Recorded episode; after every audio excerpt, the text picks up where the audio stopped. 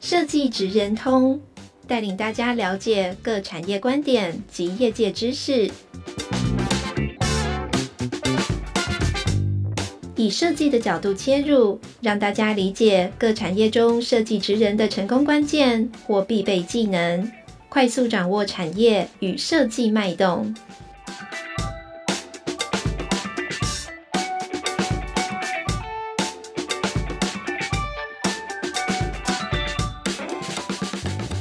位听众朋友，大家好，欢迎来到设计职人通 Podcast 频道，我是台湾设计研究院设计研发组的 Angela。呃，今天我们邀请到林承毅来跟我们谈谈未来的设计创新，还有未来的设计创造。那呃，我们先让陈毅跟各位观众朋友打声招呼好吗？好，各位听众大家好，那我是林事务所执行长林承毅，那很高兴今天有机会可以来跟大家聊聊。那陈毅的这个职称哈，他在网络上这个公开的职称就是他不只是执行长，他也是服务设计师，而且他也是一个路上观察家，更是一个趋势研究家哈。那呃，陈毅有一个非常特别的呃。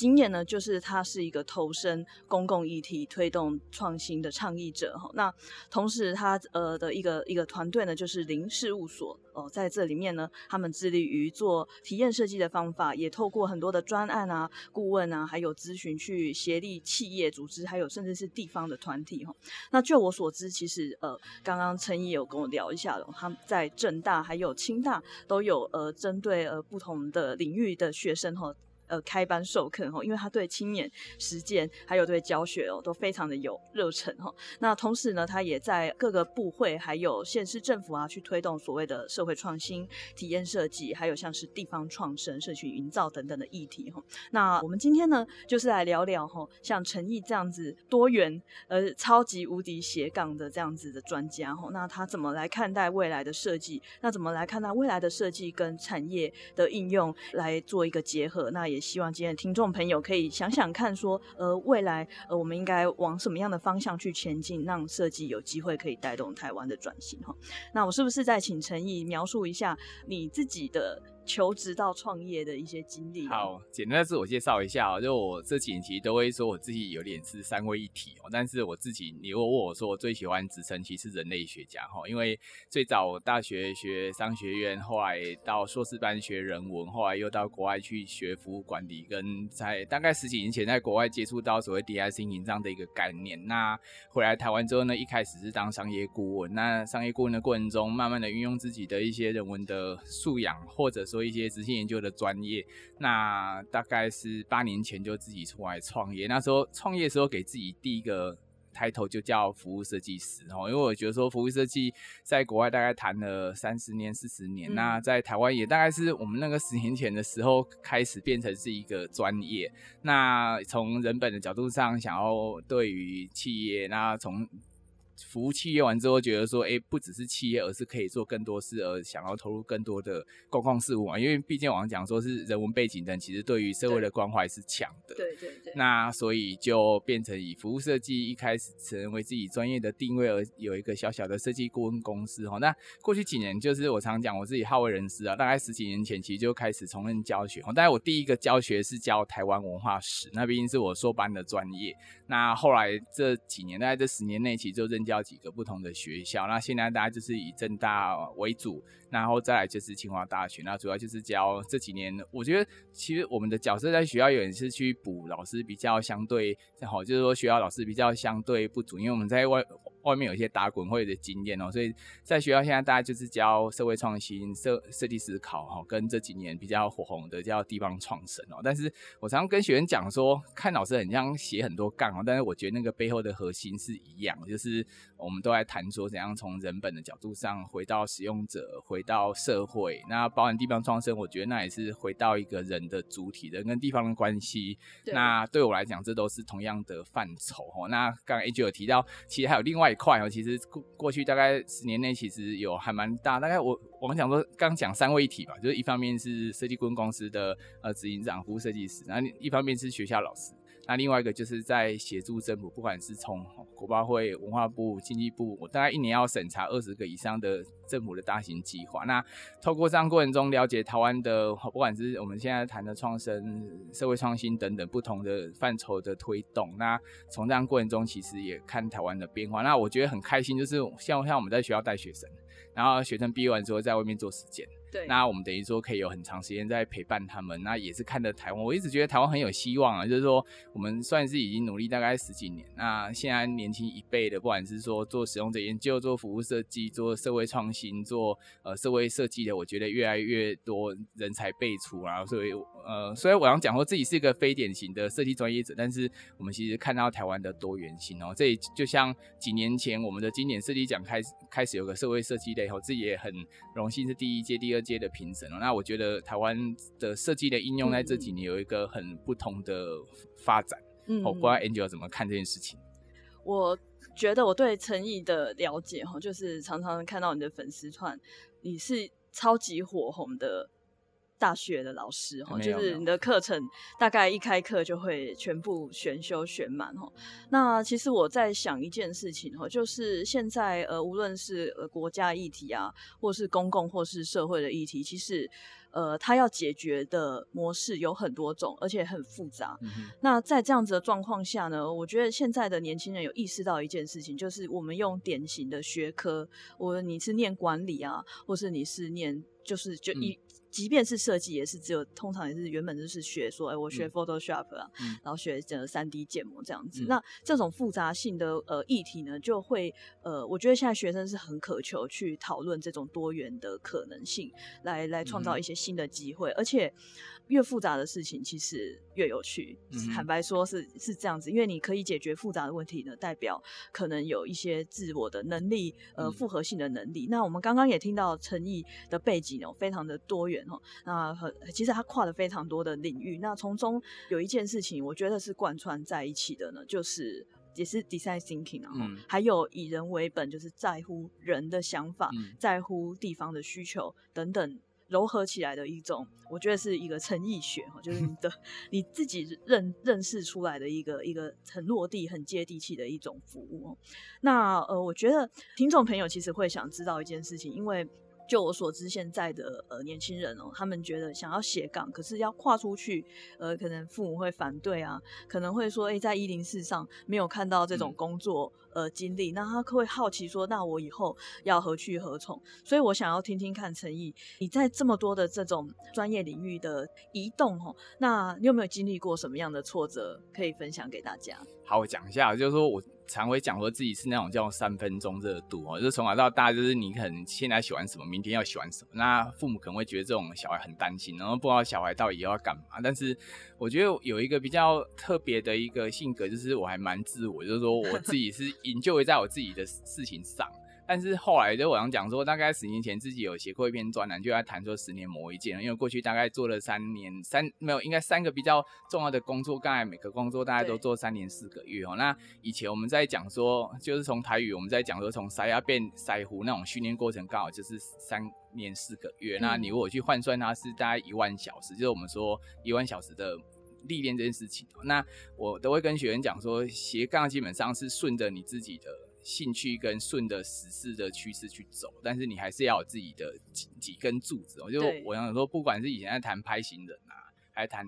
梯型人啊，还是说现在在谈的 Slash 这件事情哦，那我想讲说，Slash 这概念其实不是打工，就是哎，你我今天去打工，明天去打工，我觉得比较是你有。哪些专业？那你这个专业，呃，不管是是什么专业，那你自己的服务设计，你自己的什么领域，那你可不可以做出你自己的 style？核心的能力。这 style 过程中，我觉得是需要花点时间的。那包含我其实这几年有几个比较偏，我要讲说在谈未来的论述啦，谈例如说，哎，城乡之间人地关系有没有可能有二地居等等的啊，就非常多学生听完之后，哦，非常非常觉得非常棒，问老师说，哎，老师，我现在可不可以二地居？我要跟他讲说，二地居是要你要有某个专业，你才有办法让人家愿意支付你资源去让你去二地居，而不是你毕业就二地区。所以我觉得，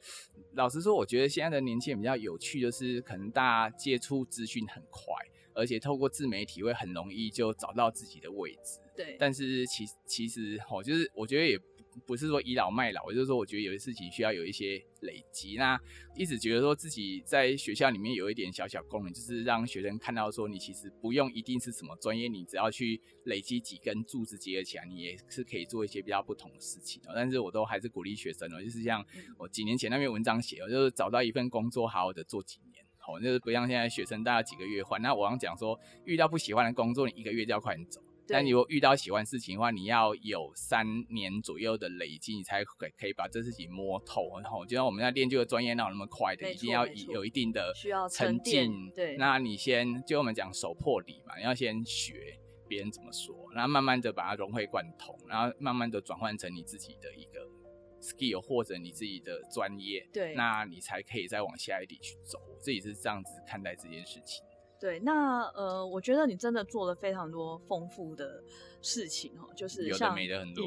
我以前认识陈毅的时候，我们就就会很热血的说，我们来推动服务设计在台湾，现在就开始去传教这样子。对你的印象最深刻就是这件事情。那呃，我们把议题稍微拉到学生，拉到产业。好，那你觉得现在呃，你做了什么样的事情是你觉得最对的事情？就是我们在推动一件事情的发生，你觉得？最有效率或是最好的事情是什么呢？好，来稍微讲一下，因为毕竟自己定位自己叫服务设计师，然后这几年其实我觉得，呃，我们其实虽然台湾社会现在对服务设计对公共服务感觉已经更了解，但是我觉得服务设计你要去说服所谓产业还是不是很容易的事情。真的。那其实自己也在这过程中，就是我尝试一下跟朋友讲，也很多挫折，例如说专案做到一半被卡掉啊，然后做到后来之后，业者跟你对那个认知是不同啊。那但是我自己的呃角度跟自己会还是不断的想把服务设计 inside 在专案里面，因为你的语言可能不用服务设计，因为。别人可能听不懂什么叫服务设计，没错。但你怎样 inside 在里面，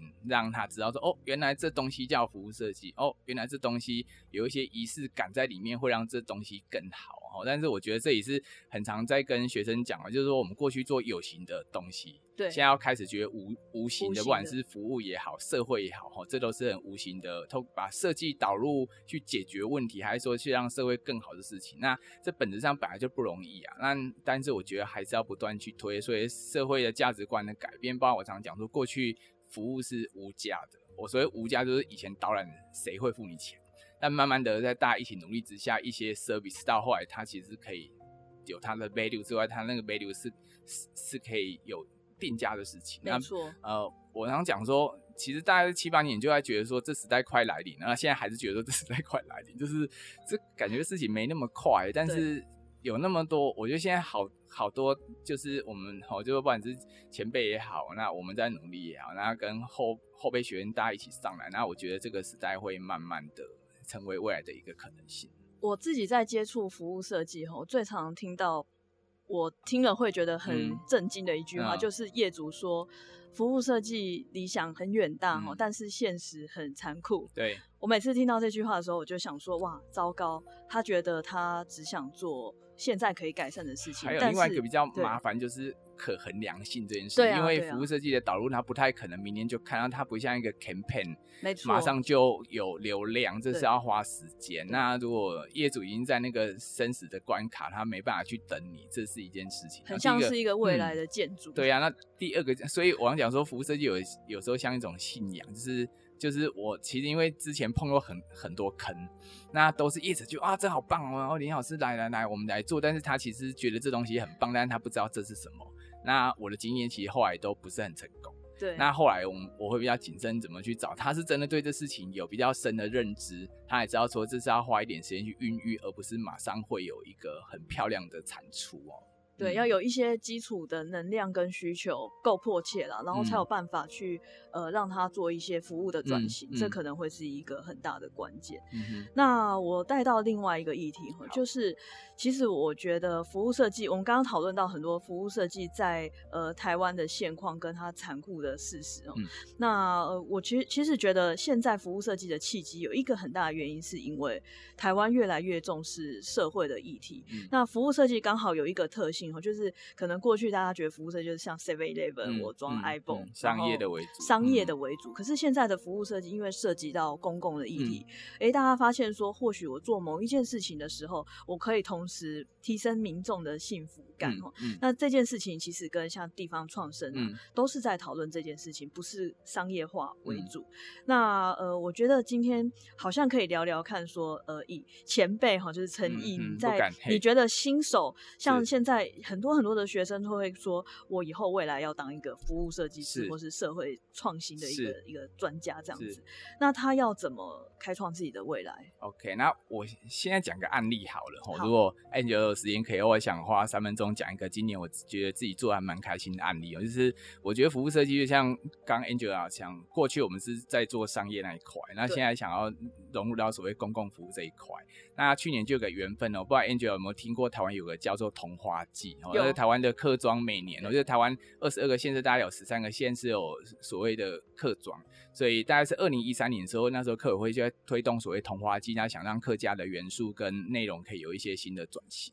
那童话季从二零零三年推动到去年二零二一年，其实这样将近二十年，其实我觉得它带来的客庄的人流跟经济收入等等都非常好啊。但是呃，现在的主委就杨长正主委，其实过去是童话季的一个创始，因为他在当年在叶菊兰主委的呃底下来当执行秘书的时候，其实有的创意在做这件事情。嗯。但是等二十年之后，他自己在这个位置上，他其实就在想说，说那想让童话季转型。对。那怎么转型？那怎么让童话季不会只是流于所谓演唱会啊活动啊，它可以有更深层的东西？那去年就是阴错阳差就找到我这边，因为我应该在台湾比较我在。谈一个叫做仪式感、仪式设计、仪式意义。那我们今年就有这个缘分，帮他把童话季创造一个仪式意义，就是说，呃，其实过去大家在童话季只是去看花，但是我觉得花只是一个影子，就就把大家引到客庄里面。但是客家的精神、客家的文化，这才是我觉得最重要的事情。对，所以我们今年就透过仪式设计、透过服务设计的概念，帮忙创个叫做同聚岛，去谈说，那有没有可能每年桐花开，大家都可以聚在一起？那人跟花之间可以透过八道不同的流程去找到不同的意义，oh. 所以当这件事情建构完之后呢，以后就不是只是赏花，对，那从这个流程，从他要怎么透过花吸引他，我们在讲的花寻，到他到一个地方怎么样跟在地建立关系，我们在讲花期，那一步一步八个步骤去建立人跟所谓客庄的关系，对，那这其实我今年觉得还蛮开心，就是某种上也是因为我觉得。Angel 应该很有感，就这几年的政府机构不同单位，大家很 open mind，愿意去融入更多新的东西，那以至于让我们有机会可以去把一个二十年的一个，你可以说是活动，但我看成它是一个很客家很大的一个新的祭典。那怎样把这祭典背后的意义找回来，让这事情在面对未来二十年的时候，桐花季可以找到另外一个存在的。因为我常讲哦，我在那时候介入第一件事情，就问主委说，需要桐花季吗？我们可不可以消灭它？但是我们要创造一个新的意义在里面。那如果我们可以找到一个新的 issue，这东西的存在在未来二十年，我觉得才会有一个方向哈。那绕回来，刚才 Angel 问我那个问题，我就是也非常长哦，大概是这十年内都很多学员问我说：“老师怎么样跟你一样啊？怎么样怎么样？”那我想跟他讲说，就是某种上，我觉得投入服务设计还是投入公共创新，有几个是很本质性，就你自己要喜欢人，你自己会对公共事务这事情是有热情。对，那再来就是你平常就要累积非常多不同的知识领域，让你对很多议题有一个你自己的关注跟你自己的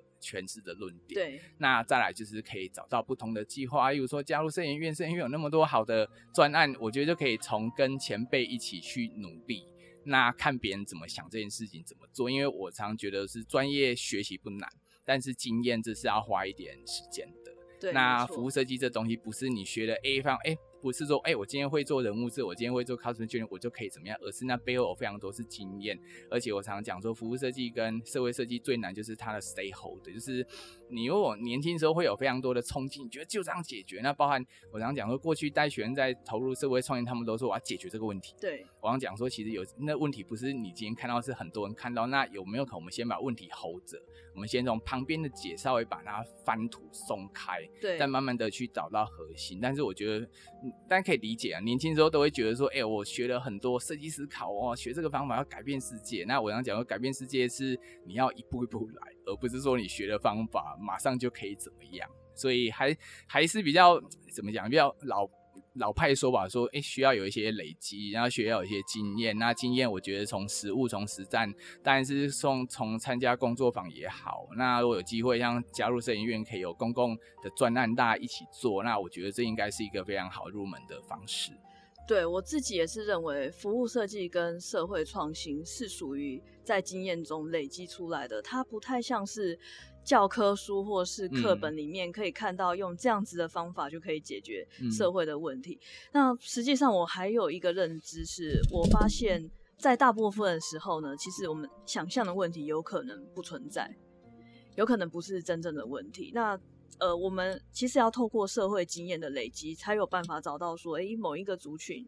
呃，真正的问题是什么？像刚刚陈毅有讲到同花记，那同花记也不能说它是有问题哦，而是说它要怎么变成一个新的体验，变成新的情感的连、嗯、连连结哈。其实这件事情，呃，我觉得是跟你的背景还有你的经验是有很直接的关联，嗯、才有办法联想到这样子的议题哈。那其实今天刚刚陈毅帮我们设计研究院就是业配了一下 真才需求哈，我们设计研究院是最近有找人吗？有。有，一直都有，很希望有这种人才来投入哈。那我其实还呃，我觉得有一个蛮有趣的，就是陈毅最近出了一本新书哈，也是我们今天的主题，就是未来设计创造。那这本书新天现在要给我是不是？观众朋友看不到。我觉得这本书有一个很不错的标题哈，就是预测未来最好的方式就是创造它哈。那其实现在很多的未来学也是在讲这件事情，就是当我们面向未来的时候。呃，没有一个真正的预测家可以知道说，哦，未来就是会有自驾车啊，会有天上在飞的载具，这样不一定齁。但是这本书有一个很特别的地方是，它不是只有在科技的预测，而是在呃更多是人文社会、地方创生啊、体验设计等等汇整在一本书里面呢。而且竟然有六十堂 设计未来创意必修课，你可以跟我们分享一下这本书的一个摘录或是重点吗？好，谢谢 Angel 让我。也配一下这本书哦，那这本书它其实诞生于今年的情人节二月十四号。Oh. 那这本书基本上就是我常常讲说，哎、欸，到底要怎么样去看待林承毅这一个人过去的十几年在做什么事情？那我常常讲说，我自己是一个很有好奇心的人，那非常喜欢去谈未来哦，不管在谈地方创生，在谈设计思考，我都觉得说，哎、欸，我们做这些事情不就是为了未来的世界嘛？那过去其实自己比较琢磨，在我自己把它 define 大概是几个领域哦，就是设计思考，当然是教了十几年，在学校也在外面不断把人本的。呃，思维怎么样去导入去解决问题，这是一个。第二个就是我们刚不断提到的服务设计然后，透过介入产业也好，透过介入不同的公领域，怎么样去协助让体验可以注入，让找到价值。我觉得这是第二个。那第三个应该大家过去五年比较常认识我是在所谓地方创生。那基本上这本书里面有六十篇文章，大家就是从我过去大概七八年累积将近一百五十篇左右的文章里面去找六十篇哈，就是其实这本书我觉得是编辑啊，就是我大概写了三十万以上的字数哦，让编辑他们去看哪些文章是读者会有兴趣的，然后从里面找出六十篇。但是因为我写文章又臭又长哦，随便都写三五千字，所以要从把每一篇截取一千五，那我自己再改写。那因为我让觉得说，哎，现在人的阅读习惯跟我们以前哦可能不太一样，而且现在学生大家的注意力是有限的，所以希望一篇文章就是六分钟可以读完。那怎么样看完文章，感觉是看故事之后又有一些学习呢？所以后面又做了图表跟 to do list，然后还有 task，让大家可以有一些练习。那诶，其实我都会跟我学生讲说，其实这些东西在你们看是不一样，在在我看都是一样。那你如果把这本书让好好的把六十篇看完，你大家就可以知道说，诶，其实这东西背后是一个 universal 的相通，就是诶，你学通了一些概念，那这会呃随着你个人的机遇跟你自己的兴趣，就会去找到。你自己要的路哈，那我觉得这本书是还蛮实验吧，因为它比较难定位是在什么领域。但是我其实背后想去谈未来，就像刚才 Angel 提到，我们在谈地方创生，我也很喜欢去谈，诶，二零三零年的社会，二零三零年的地方。那我们现在有很多的科技应用，那科技东西是会不断的往前推进，但是我觉得想象力东西是。很难去无远弗届。但是现在的非常多需求，其实我想讲说，我们服务设计还是说 design 就在解决那种看不见的需求。但是看不见不代表不存在，而说它其实散落在我们的生活经验还是行为过程中。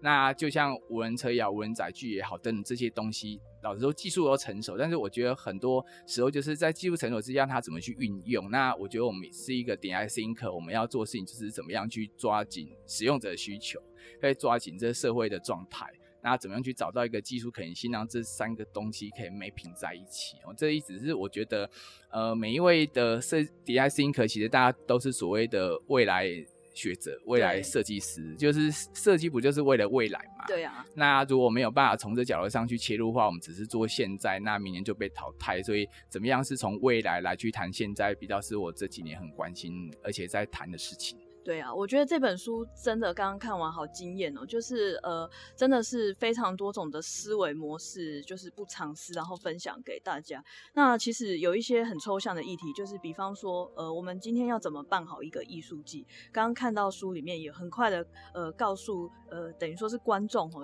很快的了解说要怎么样来想一件事情哦。那比方说我们面对可能未来的趋势，我们要怎么样来解构说现在应该做出什么样的行动？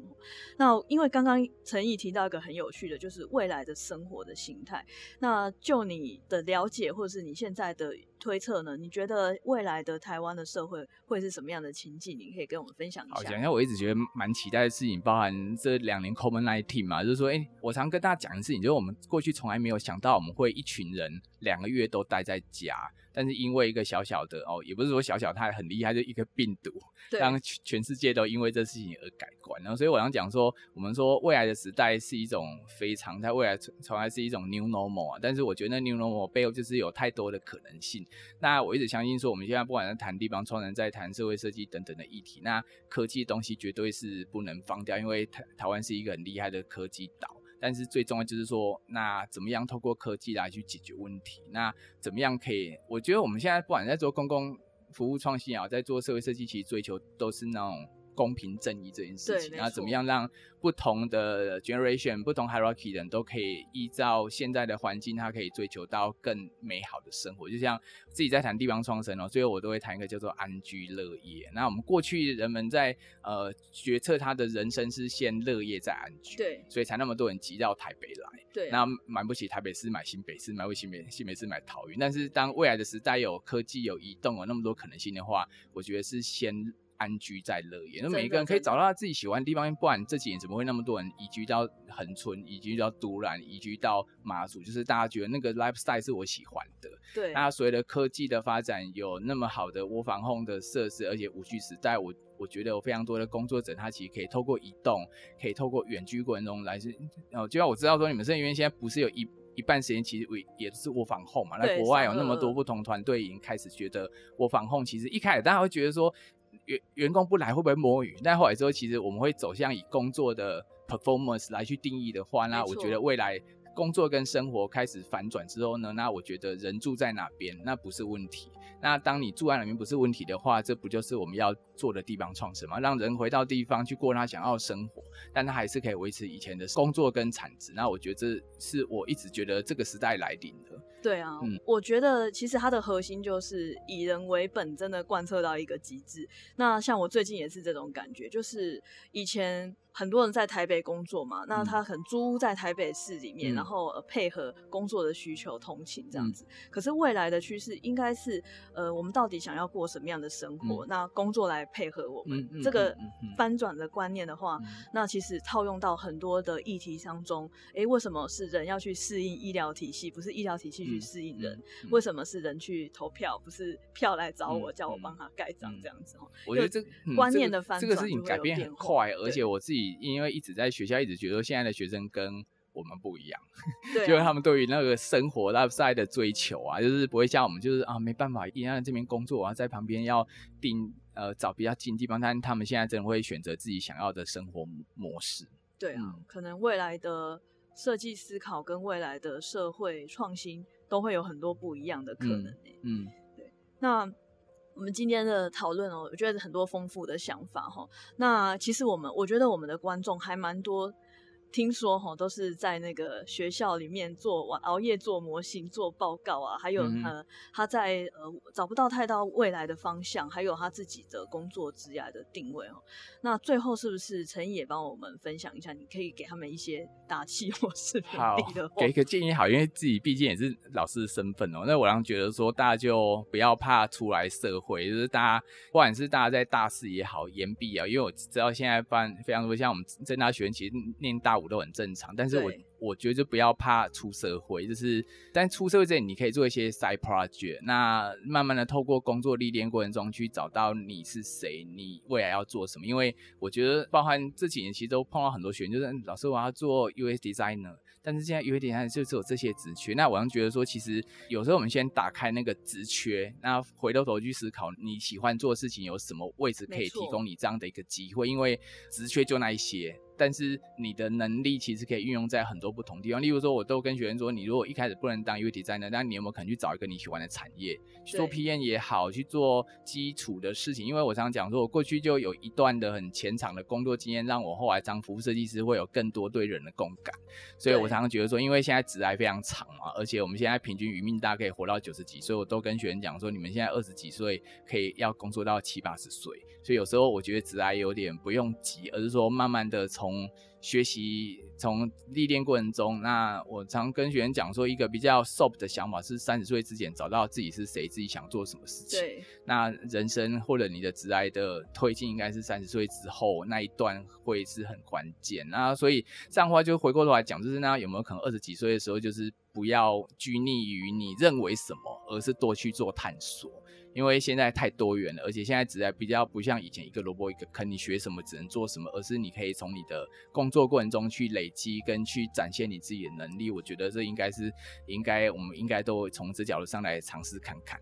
我超级认同的，因为我觉得现在的年轻人不是用一零四里面的职业工作。职称等等哦，来来定义自己未来的发展啊。因为工作它其实会随着时间变动跟变化，嗯、可能未来 PM 它需要有 UX 的能力或服务设计的能力，你可以把专案串联的更好嘛。那当这个时候需求的时候，你就可以告诉你的企业或是你的业主说，我是一个服务设计 PM，嗯，你就创造了一个新的你要多个 value 啊，对，你就创造了一些新的可能。嗯、那那。呃，我觉得工作不是去找他，而是去创造他。这个可能好像蛮值得分享给 听众朋友。对啊，因为我觉得你要做那个 pioneer 还蛮重要，就是有非常多事情是要自己去创造、去定义。因为即使别人听不懂，但是你就有机会跟他讲。